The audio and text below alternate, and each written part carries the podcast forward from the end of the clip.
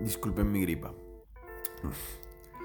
De los sueños de ayer no me acuerdo mucho y ahora que lo pienso eran bastante familiares. En uno mi primo Libardo me venía a visitar a Cartagena, en otro yo iba a visitar a mi tía Marta a su casa, que es la casa también de mi abuela. Así que con esos sueños voy a comenzar una serie de cartas a mis familiares, empezando por mi primo Sebastián. Querido Sebastián, ¿Cómo te ha ido en estos casi 10 meses que llevamos separados después de vernos todos los días y hablar casi 4 o 5 horas diarias de lo que nos pasaba en la vida? Veo que has avanzado en la universidad, que ya casi terminas tu tesis de maestría, que tienes el trabajo que siempre habías soñado y que volviste al ruedo podcastero con unos proyectos increíbles. Sebastián, ¿cómo está tu vida amorosa? ¿Cómo te sientes? ¿Estás tranquilo? ¿Te gusta vivir con Andrea? ¿Qué tan preocupado estás por el futuro? ¿Cómo ves nuestro flujo de trabajo de aquí a diciembre? Como no hemos hablado mucho tampoco, voy a aprovechar esta misiva para hacer un pequeño recuento de lo que ha sido mi año. Enero lo pasamos juntos, febrero casi que también. Cuando llegó marzo, mi mejor amiga me propuso un proyecto que estaba esperando desde que me considero guionista, escribir un stand-up comedy.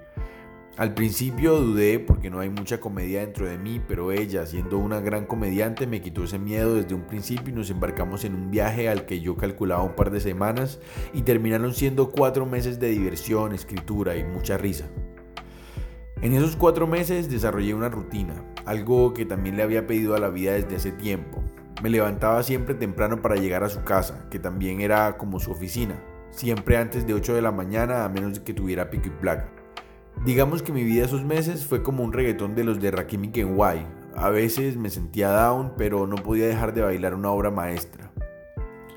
Llegó julio, el mes del estreno del show que habíamos preparado durante meses, y el estreno era importante porque en la comedia, a diferencia de otras artes, el público aprueba o desaprueba muy evidentemente con la risa.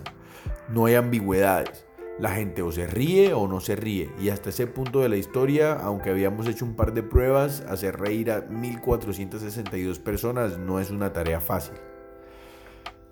El 7 de julio me desperté más tranquilo.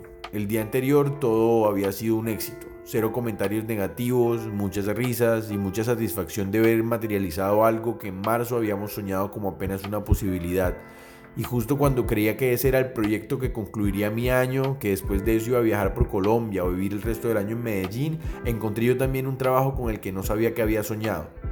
Me fui convirtiendo poco a poco en un adulto y le cogí el gusto. Llegó agosto, mes en el que nos vimos, así que de este no voy a hablar. Y septiembre fue como la ciudad de hierro, lleno de atracciones que se ven seguras desde afuera, pero que uno por dentro sabe el peligro que está corriendo al montarse en esas montañas rusas desarmables. Después de eso llegó octubre y aquí estamos. ¿Cómo ha sido tu año? Espero tu respuesta. Un abrazo. P.